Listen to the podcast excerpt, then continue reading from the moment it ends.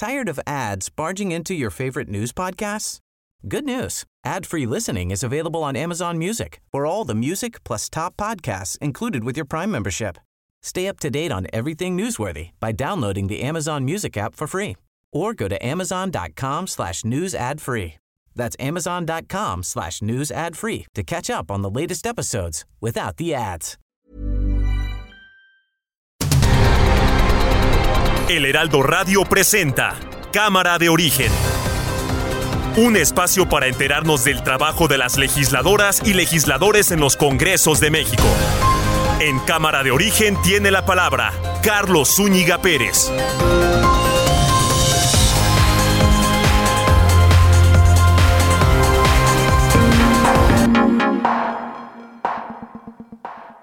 ¿Qué tal? Eh, ¿Cómo está? Muy buenas tardes. Gracias por acompañarnos a esta nueva edición de Cámara de Origen. Les habla Carlos Ulliga Pérez. Estamos ya llegando al final del mes de junio, jueves 30 de junio. Llegamos también al final del primer semestre de este 2022 que se fue rapidísimo. Un primer año o primera mitad del año intensa en información y así pinta ¿eh? la segunda mitad de este 2022. Esperamos que usted lo esté terminando bien, sobre todo con mucha salud y con muchos bríos para la segunda parte de este 2022. Hay mucha información que compartir con ustedes este día. Siguen los ecos del eh, asesinato de dos sacerdotes jesuitas allá en Chihuahua y también eh, las eh, posiciones que se mueven respecto a los próximos comicios 2023 y 2024. De todo esto le vamos a estar hablando en el transcurso de Cámara de Origen hasta las 5 de la tarde. Quédese con nosotros, arrancamos como siempre, escuchando cómo va la información a esta hora del día.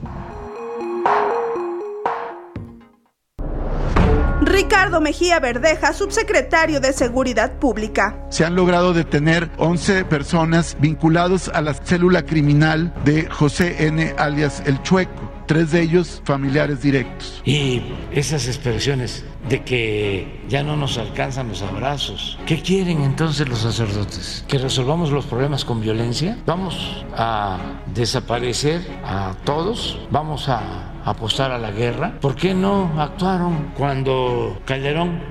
Yo respeto mucho a la comunidad judía. Lo considero ofensivo, la comunidad judía en México lo considero ofensivo. Y este tengo muy buenos amigos en la comunidad judía.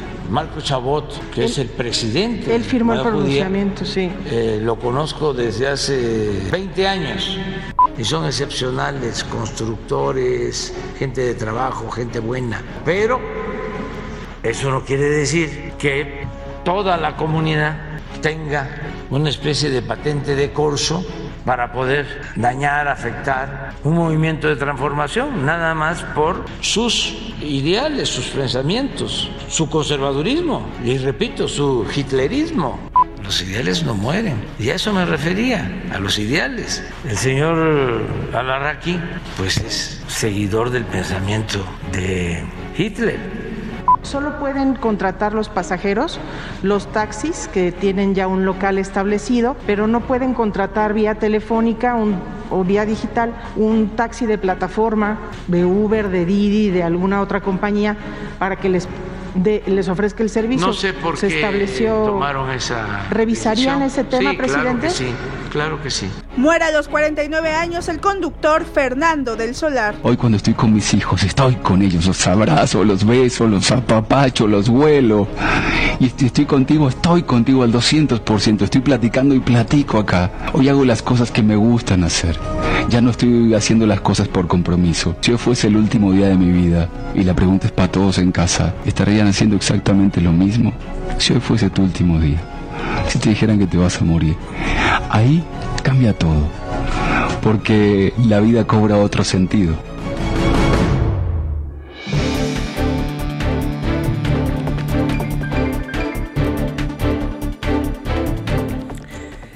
Muy buenas tardes, le saluda Ángel Arellano. En unos momentos estará con usted Carlos Zúñiga aquí en este programa Cámara de Origen. Yo le comparto por lo pronto un resumen de noticias. La Corte Suprema de Estados Unidos respaldó al presidente Joe Biden en su intento de poner fin a una política Quédate en México, iniciada por su predecesor Donald Trump. La decisión migratoria obligó a decenas de miles de migrantes a permanecer en nuestro país a la espera de audiencias sobre sus solicitudes de asilo. La Auditoría Superior de la Federación entregó a la Cámara de Diputados la primera parte de sus informes de fiscalización correspondientes a la cuenta pública 2021 con probables irregularidades por 1.038 millones de pesos, de los cuales se han recuperado 201.9 millones y quedan pendientes de aclarar 836.2 millones más. Diputados de oposición del PRI, PAN y Movimiento Ciudadano en el Congreso de la Ciudad de México acudieron a la Suprema Corte de Justicia de la Nación a interponer una acción de inconstitucionalidad para que se declare como inválida la reforma que ordena una reestructura del Instituto Electoral Local. La titular de la Secretaría de Educación Pública Federal, Delfina Gómez Álvarez, no se descarta para competir por la candidatura de Morena al gobierno del Estado de México, pero dice que solo está esperando a que su partido lance la convocatoria. El Poder Judicial de Nuevo León autorizó que las autoridades federales y la Fiscalía Estatal, en donde está el área de feminicidios, exhumen, exhumen el cuerpo de la joven Devani Escobar. Y ya se lleva a cabo la audiencia del abogado Jesús Hernández Alcocer, acusado de asesinar de tres disparos de arma de fuego a su esposa Irma Lidia Gamboa el pasado jueves en el restaurante Suntory que se ubica en la alcaldía Benito Juárez. Son las 4 de la tarde con 6 minutos. Llegó el lado oscuro. Uy, llegó el lado oscuro y todos los sabores con el 3x2 en todos los helados, paletas y postres Orlandi Nestlé. Además, 3x2 en salchichonería empacada de origen y en todos los yogurts Plate y Lala. Con Julio lo regalado te llega. Solo en Soriana. A julio 5. Aplican restricciones.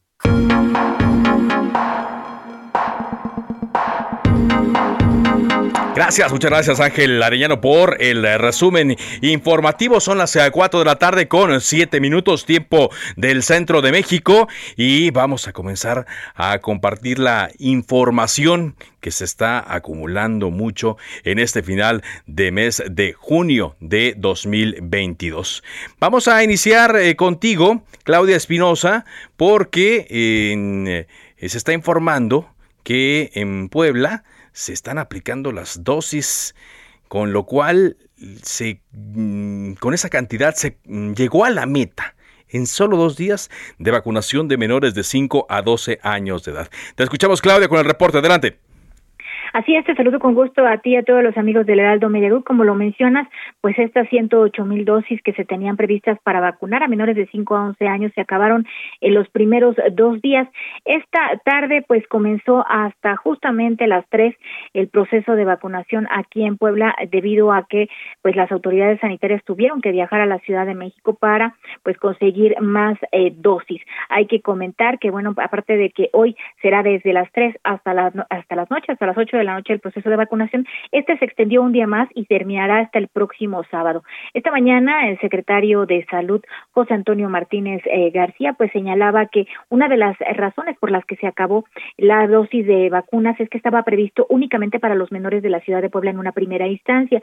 Sin embargo, llegaron de otros municipios aledaños e inclusive de otras entidades. El gobernador Miguel Barbosa señaló que cualquier eh, pequeño que llegue a Puebla para obtener la vacuna la recibirá sin ningún tipo de problema ya que las dosis pues se están entregando por parte de la federación aunque obviamente bueno pues esta, estaría aplazando los días de vacunación aquí en los cinco centros que se dispusieron. Hoy hay una gran participación inclusive la gente está desde la mañana apartando los lugares para poder vacunar a sus pequeños aquí en Puebla. Es la información que te tengo bien gracias muchas gracias Patricia por este reporte. Y ojalá perdón Claudia muchas gracias por este reporte. Y también eh, estaremos eh, eh, viendo cómo se desarrolla en otras entidades. Vamos ahora contigo, Misael Zavala, porque hoy fue una mañanera larga, una mañanera de muchos, muchos, muchos temas. Y el presidente Andrés Manuel López Obrador insistió en las críticas a la Iglesia Católica y a varios sacerdotes luego de que le solicitaron desde la semana pasada que se cambiara la estrategia de seguridad luego del asesinato de dos sacerdotes jesuitas. Te escuchamos, Misael. Adelante. Carlos, buenas tardes, buenas tardes al auditorio. Efectivamente, pues durante la conferencia de prensa matutina en Palacio Nacional, como bien ya lo comenta, se dieron bastantes temas. Uno de los más importantes fue eh, pues que el presidente Andrés Manuel López Obrador reclamó a los sacerdotes por hipocresía y que callaron ante las masacres ocurridas en el sexenio de Felipe Calderón Hinojosa en el país. El mandatario nacional respondió así ante las críticas a la estrategia nacional de seguridad realizadas por sacerdotes ante el asesinato de dos jesuitas en Chihuahua. Pero ¿qué te parece si vamos a escuchar cómo lo dijo el presidente Andrés Manuel López Obrador? Pero todo, o en la mayoría de los casos, con el afán de perjudicarnos. El caso más claro es el de los jesuitas asesinados, lamentablemente, que nos dolió mucho en Chihuahua. Inmediatamente la campaña en contra de nosotros. El único prudente, porque es un hombre con convicción, es un verdadero cristiano, uno de los mejores papas que ha habido en la historia de la Iglesia Católica, fue el planteamiento de Francisco, del Papa Francisco. Otros, incluso ahí en Chihuahua, que saben muy bien lo que sucedió, no fueron capaces de decir esto se origina porque las autoridades locales protegieron a esta persona. Carlos López Obrador también les advirtió a los sacerdotes que tengan cuidado con la politiquería, ya que una cosa son los vínculos compartidos y otra es la mentira y la calumnia. A su vez, también el subsecretario de Seguridad y Protección Ciudadana, Ricardo Mejía, aclaró que no hay denuncias sobre supuestos cobros de pisos a las iglesias en Jalisco. Dijo que hasta el momento pues no ha habido denuncias ni señalamientos por parte del gobierno ni cualquier otra autoridad en esa entidad. Carlos, hasta aquí la información. Bien, gracias, muchas gracias eh, por este reporte y justamente agradezco que eh, me, acepte la llamada para platicar, como lo hemos hecho en eh, los últimos días, al padre Javier Ávila, Javier Pato Ávila, le dicen que está con nosotros. Muchas gracias por acompañarnos, padre. Hola Carlos, muy buenas tardes, a sus órdenes. Muy buenas tardes. Pues acaba usted de escuchar las declaraciones del presidente. ¿Están ustedes, padre? Y, le hago la pregunta, ¿no? Desde el punto de vista periodístico. ¿Están ustedes en, haciendo una campaña en contra del presidente López Obrador? Se me hace absurda la pregunta. Por supuesto que no, por supuesto que no. Nosotros estamos a favor del pueblo.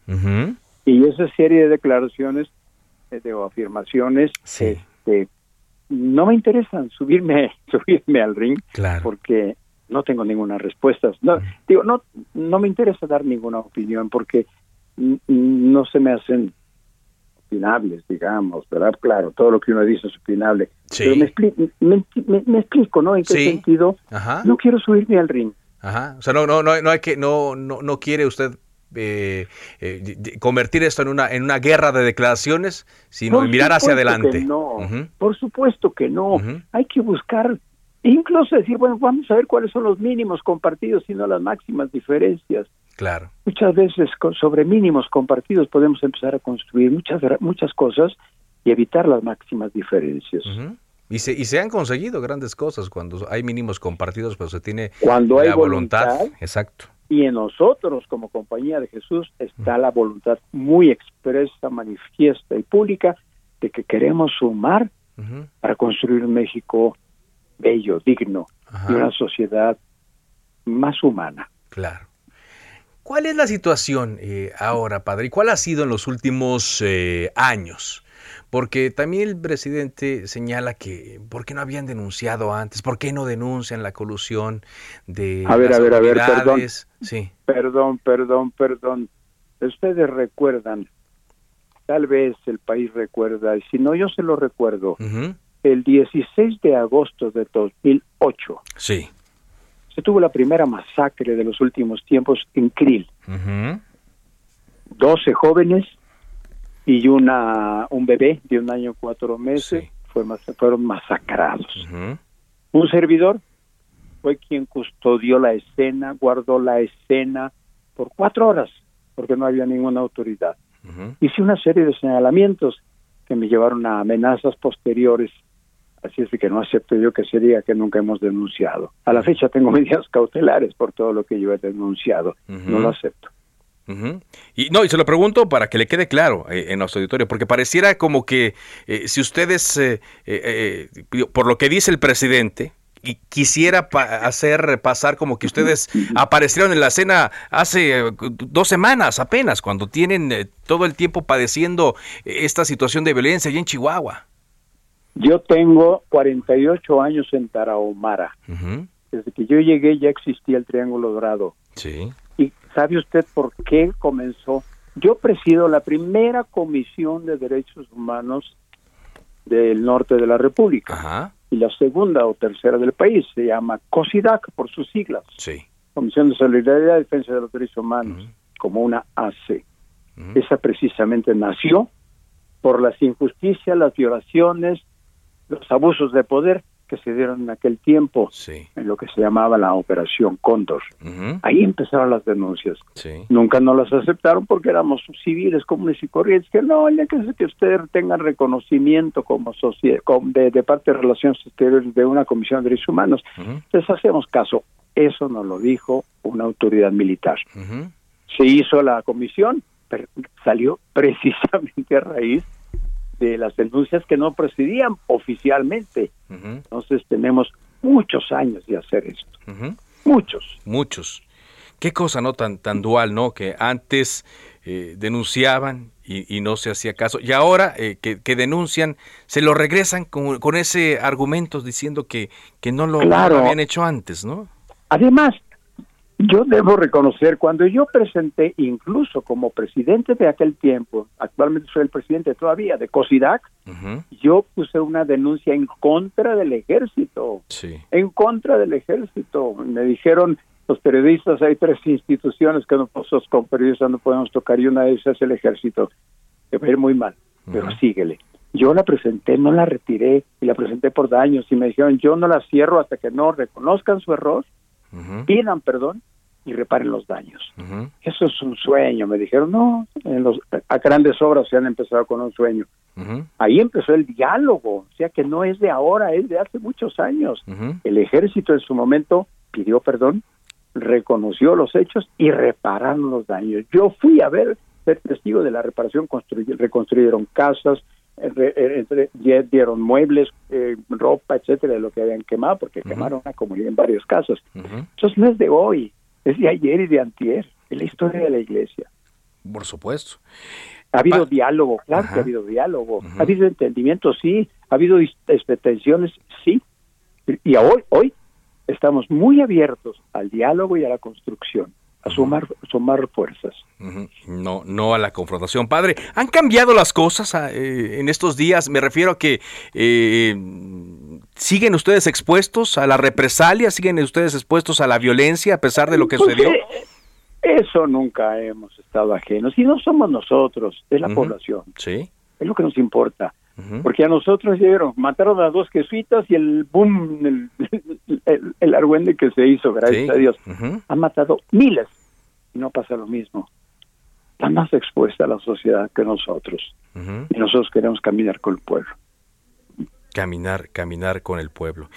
¿Hay seguridad ahorita en la zona? La ordinaria. La ordinaria. Aquí, por ejemplo, en, Krill, yo vivo en Krill. Sí, en Krill, exactamente. No veo nada extraordinario. No noto nada. ¿Y en, en Urique?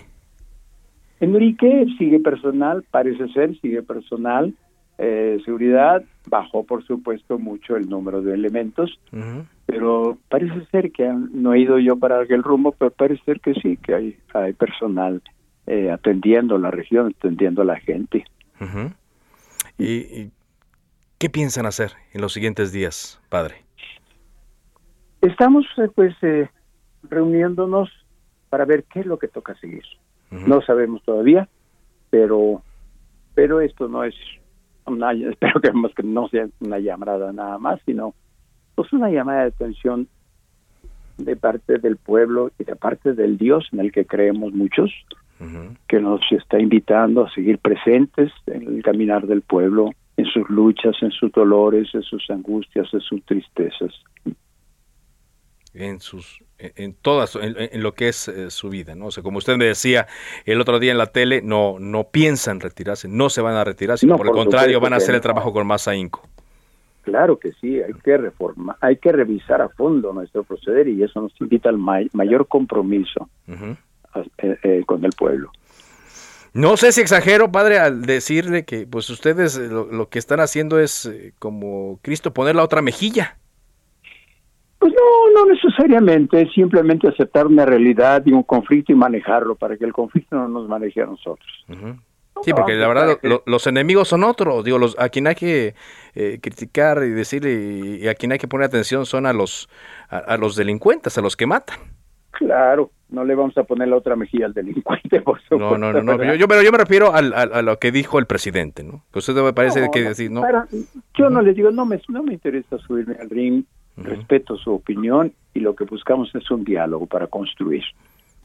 Diálogo para construir y que a partir de ahí pues las cosas sean distintas. Pues ojalá y la disposición esté también desde el otro lado. Ya hemos leído aquí eh, posturas, eh, comunicados, hemos eh, platicado con gente de la conferencia del episcopado mexicano, escuchamos también con mucha atención su homilía el día que sepultaron a sus hermanos allá en, Urique, a Javier y a Joaquín, y pues ahí están las palabras, muy, muy claras, y, se ve la disposición y el ánimo de cada lado. Muchas gracias, Padre, como siempre, por eh, tomarme la llamada. Muy amable de tu parte, y sigamos sumando, por favor, clarificando la vida.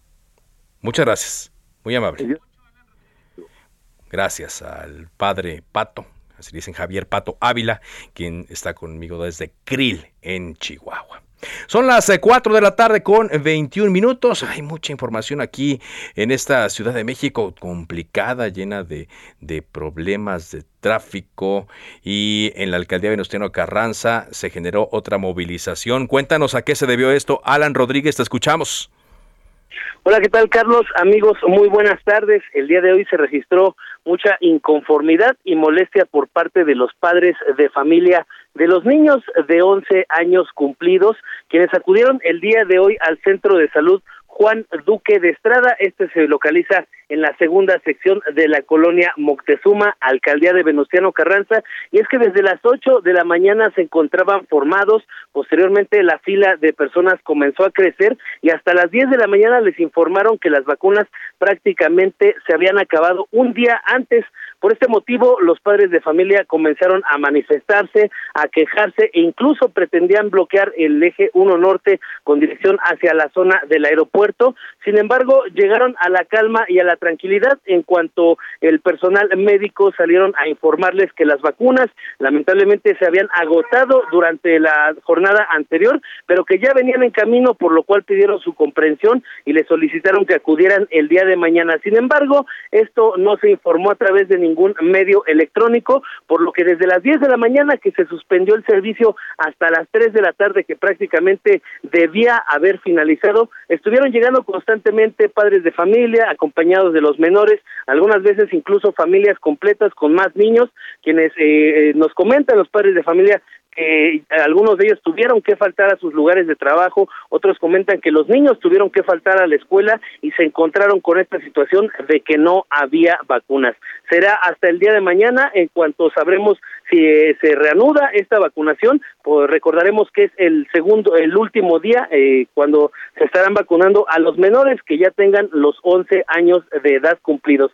También en donde se registraron algunas movilizaciones fueron en el centro de salud que se encuentra en la colonia La Joya y en esta zona sí bloquearon lo que es la zona de la avenida Ingeniero Eduardo Molina al cruce con el circuito interior, pero igual la misma situación, les comentaron que las vacunas serían habilitadas hasta el día de mañana y con esto muchos de ellos ya se replegaron. Sin embargo, pues la molestia persiste en los padres de familia. Sí, por supuesto, porque no fue el único lugar, cuando menos eh, está el registro de dos protestas por falta de vacunas. Entendemos que no es la primera vez que ocurre y entendemos también que, eh, con los niños sí, pero en la vacunación a menores, pero sabemos que se puede resolver, seguramente lo van a detectar y tendrán que enviarlo porque era una jornada ampliamente esperada. Muchas gracias, Alan. Continuamos al pendiente. Buenas tardes. Muy amable. Y bueno, estamos revisando también información eh, en torno a eh, los vuelos. Sí nos reportan que hay caos en el aeropuerto porque la COVID está pegando a las tripulaciones y los vuelos no pueden salir. Una pausa y regresamos.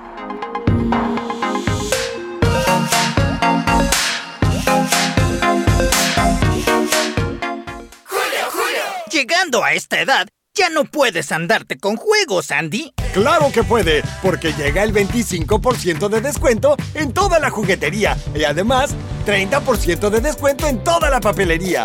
Con Julio lo regalado te llega. Solo en Soriana. A Julio 5. Aplican restricciones. Se decreta un receso.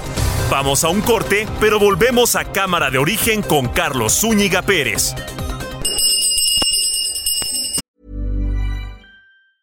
Tired of ads barging into your favorite news podcasts?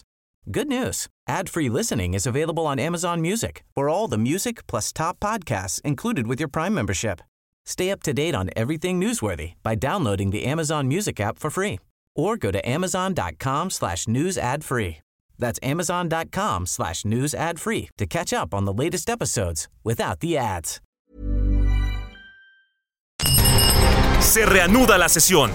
Volvemos a Cámara de Origen con Carlos Zúñiga Pérez. Uf, llegó el momento de bajar estas llantitas. Sí, ya llegó, porque te llevas la segunda al 70% de descuento en todas las llantas para auto. Y además, 2x1 en todos los aceites lubricantes anticongelantes y aditivos. Con Julio lo regalado te llega. Solo en Soriana. A Julio 7. Aplican restricciones.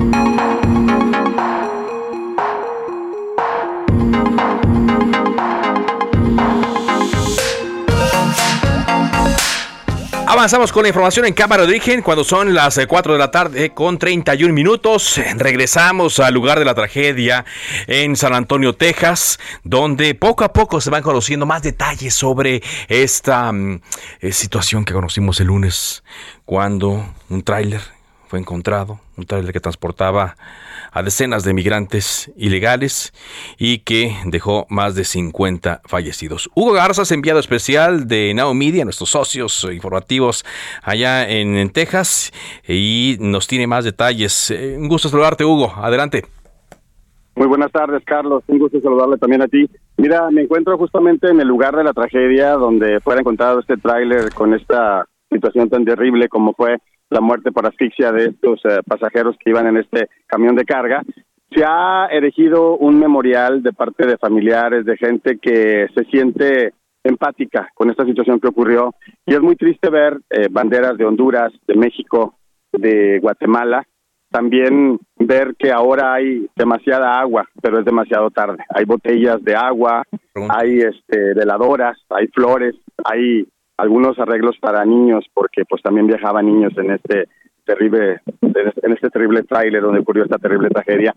Y bueno, nos encontramos acá. El día de hoy había pautada una conferencia de prensa para las 5.30, estamos ya una hora pero hasta el momento el departamento de prensa del consulado mexicano no ha hecho ninguna pues eh, mención, no hemos podido contactarnos con la jefa de prensa, posiblemente no se lleve a cabo porque ayer hubo una muy importante donde participaban tanto el cónsul de México, el de Guatemala y el de Honduras, donde conjuntamente los tres y apoyados por el gobierno americano van a empezar obviamente por la identificación de cuerpos, la repatriación de los mismos y ha sido muy lento el proceso debido a que muchos de estos migrantes no contaban con una identificación entre sus ropas. Algunos de ellos que sí las traían, muchas eran falsas y por lo tanto ha sido bastante difícil poder eh, pues corroborar de quién se trata, las edades y mucho más. Obviamente va esta noticia a dar mucho que hablar, esto no termina acá Y bueno, hablándote a nivel de, la gente de gobierno, el gobernador de Texas eh, emitió una conferencia de prensa el día de ayer desde la ciudad de Del Río, Texas, que es frontera con México, donde decía que él va a endurecer eh, más el proceso de cómo entran los ilegales a, a Estados Unidos. Hablaba de una manera, pues, irónica acerca de las leyes tan blandas del presidente actual, el señor Biden y decía que otra de las cosas que piensa implementar es eh, justamente el chequeo de camiones de carga no solamente en el checkpoint que está a unas cuantas millas de las fronteras, sino más hacia arriba, más hacia el norte, no importando que ya estén cerca de Houston, de Dallas y de otras ciudades, para poder eh, corroborar que no vayan migrantes en los eh, camiones. Pero como siempre, ¿no? Una vez que ocurre una tragedia como esta, se quieren implementar muchas cosas. Pero la pregunta está en el aire. ¿Por qué un tráiler fue pasó desapercibido con una cantidad tan grande de personas dentro de la caja? Era una caja refrigerada, como sabemos, pero pasó por el punto de inspección, donde cualquier persona como nosotros que pasamos en nuestros autos, tenemos que mostrar nuestra identificación o nuestro pasaporte o nuestra residencia y por qué este camión no fue este captado. El um, Henry Cuellar, que es un este congresista por Texas del área de Laredo, de, de todo lo que tiene que ver con la zona metropolitana de Laredo, decía que pues obviamente es porque cuando pasas por el checkpoint no hay esos eh, detectores de, eh, de, de, tanto poder como los que hay en la frontera. ¿Ah, Pero nosotros que pasamos por esa por esas eh, checkpoints sabemos que hay, pues sabemos que existen. Digo, porque hasta a veces te, te, te, te, hacen bajar la velocidad, ¿no? En teoría que eso es para eso es, ¿no? Bueno, tienes que hacer un alto total, la verdad, Carlos. Sí, sí, sí, entonces pues, no, no, se entiende esa, pues, esa explicación, ese argumento. Desafortunadamente, cualquier respuesta que tengamos a esto no va a devolver la vida de estos migrantes que desafortunadamente pues no lograron concluir su sueño americano. Sí llegaron a los Estados Unidos, desafortunadamente muertos, y, y, bueno, ahora viene, como te decía, la repatriación de cuerpos y ver también la recuperación de aquellos que lograron hacerla y que están en diferentes hospitales aquí en la ciudad de San Antonio, a quienes se les va a otorgar todo el apoyo por parte de las leyes migratorias, es decir, se les va a dar una visa humanitaria y todo para que ellos puedan pues eh, participar y cooperar con las leyes de aquí de los Estados Unidos para poder pues dar la mayor este pues el, el mayor castigo a estas personas que cometieron este acto tan barbario. Por supuesto. Híjole, y va a haber una misa, entiendo, ¿no? Hoy hoy por la tarde. Sí, e, exactamente. Hoy hay una misa, este, también a las 5 de la tarde. Eh, no podemos estar en todo porque está retirada las zonas. Estoy aquí en, en, este en este lugar como altar que se eligió y hay muchos medios internacionales, nacionales que están haciendo también cobertura porque pues obviamente creo que nosotros los latinos que, que vinimos a este país, me, cuento entre ellos, pues estamos aquí, somos enfáticos porque muchos de nuestros familiares también vienen haciendo esta misma travesía y que a veces, como en esta ocasión, pues le cuesta la vida a quienes lo intentan. Muy bien. Muchas gracias. mi reporte. Buenas tardes. Gracias, Hugo, por este reporte enviado especial de Now Media y Heraldo Media Group a San Antonio, Texas, con esa tragedia. A propósito de lo que nos decía, de estas sospechas en torno a los eh, puntos de revisión por donde pasó este tráiler y que casualmente no fue detectado nada, agradezco mucho que esté con nosotros el diputado del Partido del Trabajo, Alfredo Femat. Él es eh, presidente de la Comisión de Migración. Gracias por acompañarnos, diputado. Muy buenas tardes. Un saludo para ti y para toda la gente que nos está escuchando. Muchas gracias. Eh, eh, la Comisión de Relaciones Exteriores eh, del Senado condenó estos hechos, evidentemente, pero hablaron de una evidente corrupción transfronteriza en este caso, diputado. Así lo dice. Sí, efectivamente, el martes tuvimos la séptima reunión ordinaria de la Comisión de Relaciones Exteriores de la Cámara de Diputados eh, guardamos un minuto de salir de silencio por este este accidente tan trágico, este suceso tan terrible, y decidimos sacar un comunicado donde efectivamente nosotros lo que sostenemos es que desde Centroamérica hasta Estados Unidos pues hay un contubernio, hay un contubernio con toda la mafia que se dedica al trato a, la trata de personas y, y ustedes lo comentaban ahorita, bueno, pues cómo es posible que Estados Unidos, que cuestiona tanto, que se dice ser el primer país del mundo. ¿Cómo es posible que pasan dos eh, lugares donde deben de haber dado revisado, cuenta? Cuando menos revisado, ¿no? y, y cómo es posible que no lo vieron, es decir, eran 61 eh, personas las que iban en ese camión, de las cuales ya 53 perdieron la vida y de los cuales 27 son mexicanos. Es muy lamentable. Y nosotros lo que sostenemos, porque también ya lo vimos hace tiempo en un accidente de un camión acá en Chiapas, que se accidentó y también iba gente allí y también hubo varios muertos. Y bueno, son sucesos que hasta que pasan, una vez más volvemos a retomar el tema. Nosotros hemos insistido y en la Cámara de Diputados, en la Comisión de Relaciones Exteriores. Hace dos meses nombramos una comisión especial encabezada eh, por la diputada Amalia García Medina, porque queremos llevar a cabo un foro para discutir en serio con los países de Centroamérica, con Estados Unidos, con Canadá y con México, el tema de la migración y el tema que tiene que ver con la trata de personas, porque nosotros sostenemos que hasta ahorita solamente atendemos las consecuencias y siempre que pasa es cuando se pone, se pone atención. me, viene a la mente esto que menciona, diputado, como por ejemplo cuando eh, vemos ¿no? Eh, las bandas de narcotráfico aquí en México, que aquí se ponen los muertos, que aquí eh, se habla de capos, pero del otro lado de repente pareciera como si la droga llegara solita ¿no? a, su, destino. Algo así estamos viendo ya con otro brazo de la delincuencia organizada, que es el tráfico humano, el tráfico de personas. Así es, pero además, mira, no pudiéramos entender la migración si no nos vamos a las causas de adedera. Y el problema de las causas de adedera pues tiene que ver con la pobreza, con la falta de crecimiento y desarrollo en los países de Centroamérica, incluido México. Pero ahí no pudiéramos entenderlo si no vemos también el papel que juega en este rol de la geopolítica Estados Unidos. Estados Unidos no puede tirar la piedra y esconder la mano. Parte de los problemas de Centroamérica tienen que ver con la política de Estados Unidos. Ahora, Estados Unidos necesita la mano de obra. Hay mucho trabajo en Estados Unidos que jamás lo van a hacer los estadounidenses. Necesitan la mano de obra. Nosotros lo que hemos reiterado es la necesidad de volver a, hacer un convenio para poder regular la migración, como en el tiempo cuando se hizo con el programa Bracero. Ahorita lo estamos haciendo con Canadá eh, una migración regulada para los jornaleros agrícolas que van por seis meses con papeles, van, trabajan, se regresan y cuando la gente que migra tiene papeles, va, trabaja, se regresa y en ningún momento está pensando en quedarse. Piensan en quedarse cuando entran de manera ilegal y tienen miedo regresar porque para volver a entrar va a estar muy canijo.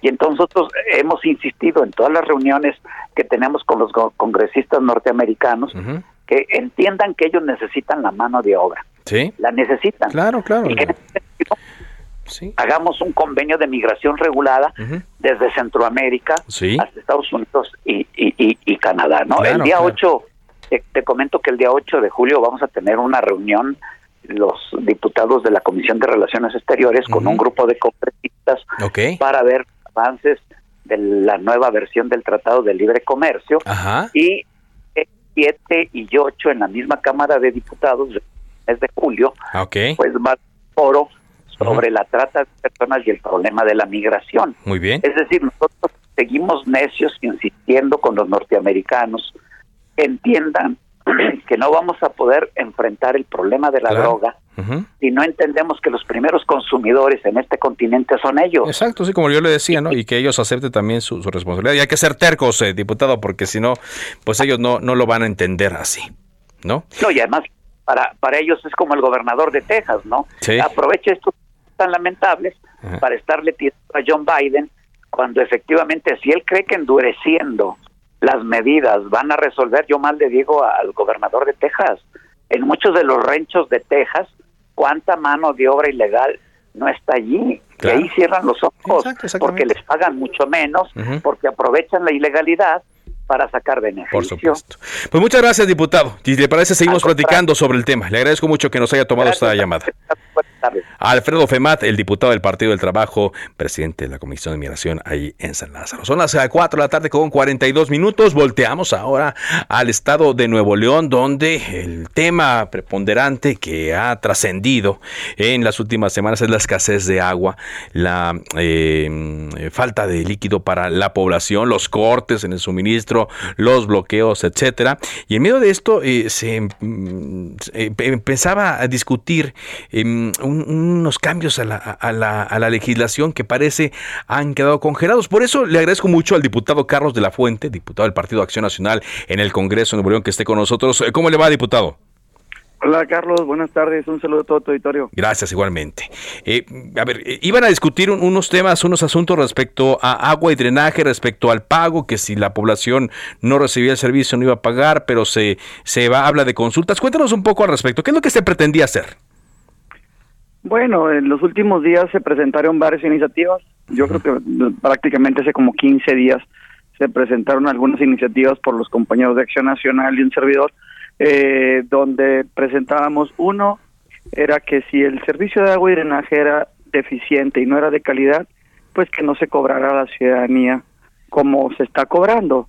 Hay un tema que estuvo eh, en voz de todos los ciudadanos en que estaba llegando alto el recibo para la cantidad de agua que estaban recibiendo, ya que eran de cuatro a seis horas diarias y el recibo estaba entre el 50 y el 80% de lo que anteriormente, cuando sí recibían agua, eh, estaban percibiendo. Es por ello que en voz de los ciudadanos presentamos esa iniciativa que se enlistó en una de las comisiones de medio ambiente, eh, pero decidimos poner algunas mesas de trabajo para poder escuchar especialistas, para poder saber qué porcentaje es el el, el, el, correcto, aunque la iniciativa decía que si no se da el servicio de calidad, pues que no se eh, cobre, pues entendemos que hay una parte que sí está llegando al suministro, a lo mejor no el, el, deseado, pero también entendemos que una parte del agua llega de mala calidad y otra parte llega un cobro por aire, eh, porque al cerrar y abrir las válvulas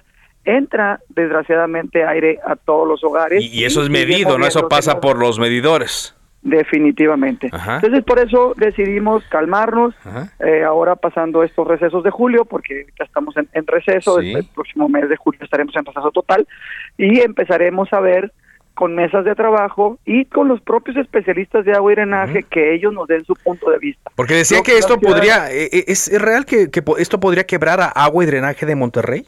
No, eso fue lo que manifestó el titular.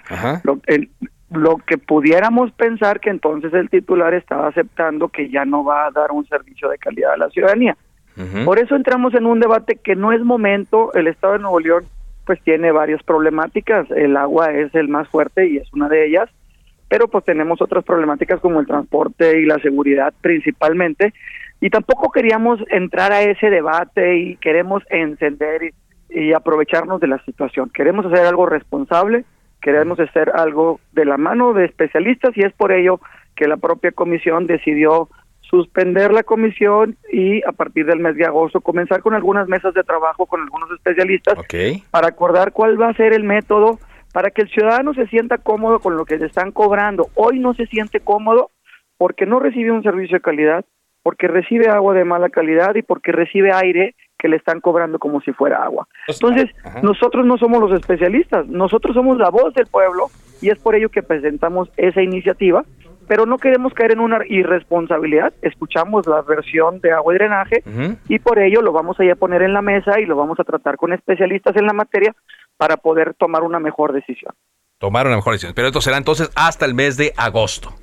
Hasta el mes de agosto estaremos trabajando con algunas mesas de trabajo en la Comisión de Medio Ambiente. Muy bien, pues eh, vamos a estar atentos y gracias por tomarnos esta llamada. Si le, si le parece, platicamos más adelante.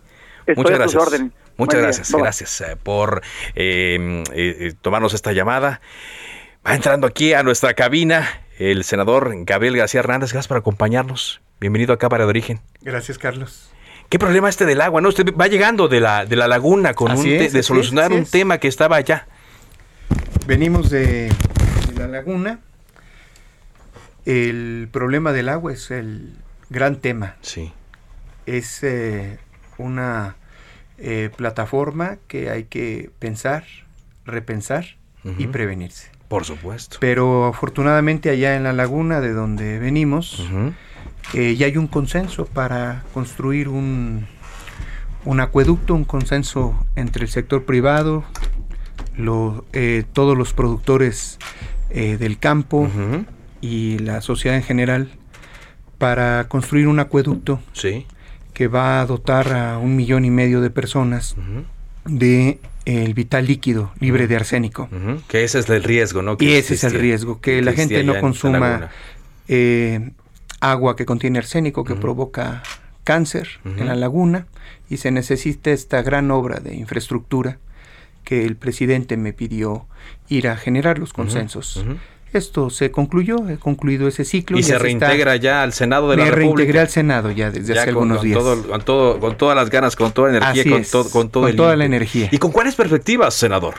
¿Qué es lo que viene en esta eh, etapa? El presidente está por celebrar el día de mañana los cuatro eh, años de su triunfo. Eh, electoral va a Tabasco a inaugurar una parte, la primera parte de Dos Bocas. ¿Cuál es la perspectiva ya en estos dos años que le quedarían a la 4T? Vaya, al arranque de la 4T, al sexenio del arranque de la 4T. Todas las perspectivas no se pueden explicar si no explicamos primero de dónde venimos. Yo tuve la fortuna de ser secretario de organización de Morena cuando se logró la presidencia.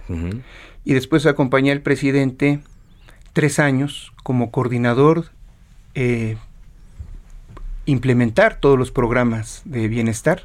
En todo el país, todos los rincones. Esencia de la cuarta transformación.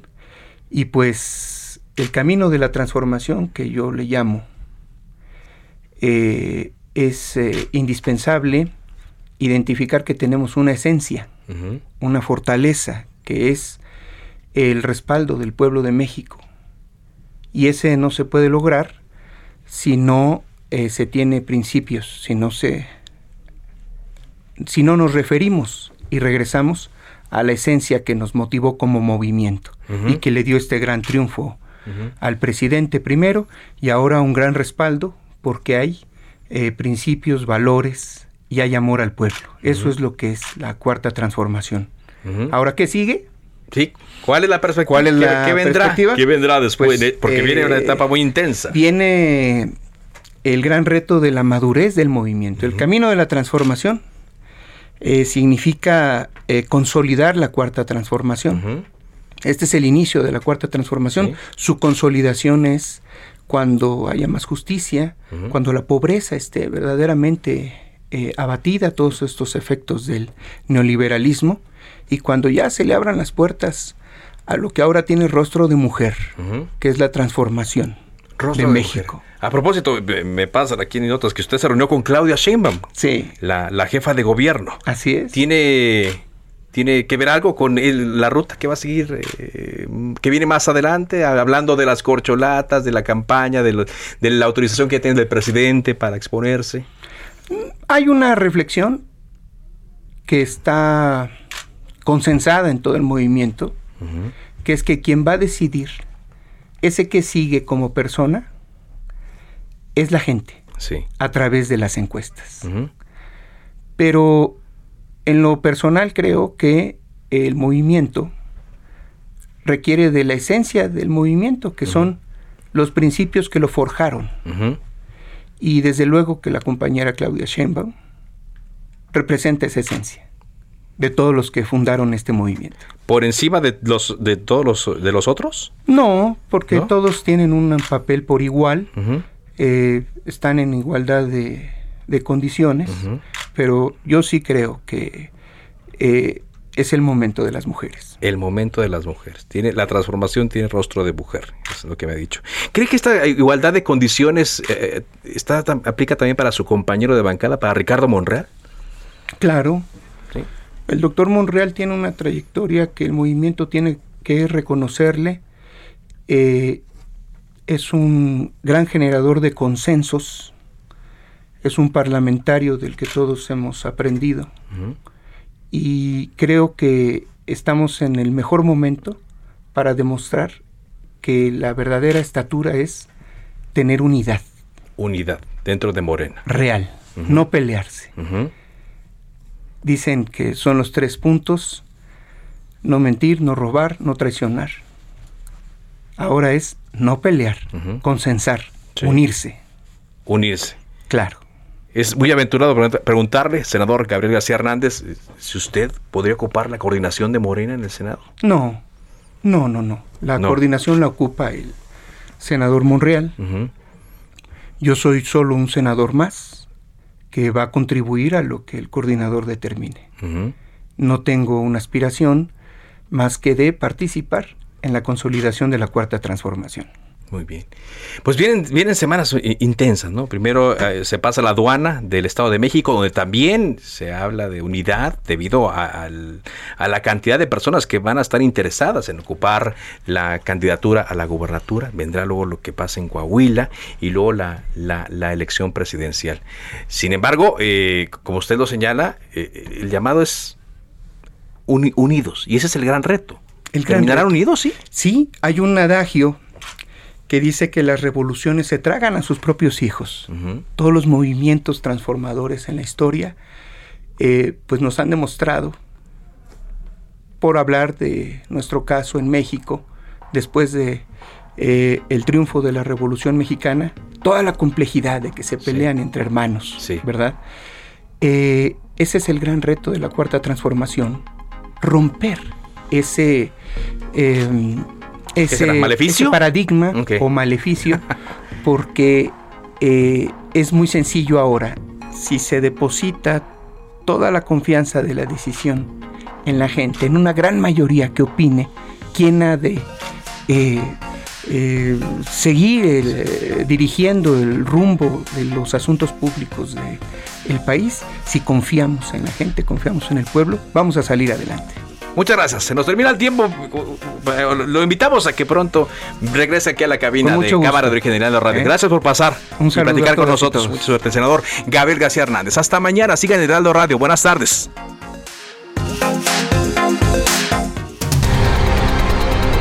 Se cita para el próximo programa. Cámara de Origen, a la misma hora, por las mismas frecuencias del Heraldo Radio. Se levanta la sesión.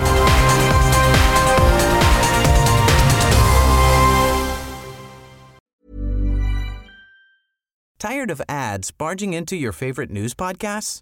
Good news. Ad-free listening is available on Amazon Music. For all the music plus top podcasts included with your Prime membership. Stay up to date on everything newsworthy by downloading the Amazon Music app for free or go to amazon.com slash news ad free.